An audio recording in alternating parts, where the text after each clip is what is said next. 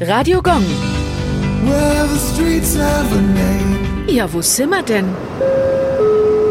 Grimmstraße, Nürnberg. Die Grimmstraße liegt direkt bei der Polizeiinspektion Ost an der Erlenstegenstraße. Namensgeber ist der 1785 geborene Jakob Grimm. Die Brüder Jakob und Wilhelm Grimm gelten als Vorreiter der Sprachwissenschaft und Germanistik und wurden durch ihre Märchensammlung, die sie ab 1812 veröffentlichten, weltberühmt. Märchen wie Hänsel und Gretel, Rapunzel oder das tapfere Schneiderlein kennt auch heute noch jedes Kind. In Deutschland sind über 200 Straßen und Plätze nach ihnen benannt. Auch viele Schulen tragen den Namen der Brüder und bis zur Einführung des Euro waren sie auch auf dem 1000-Markschein abgebildet.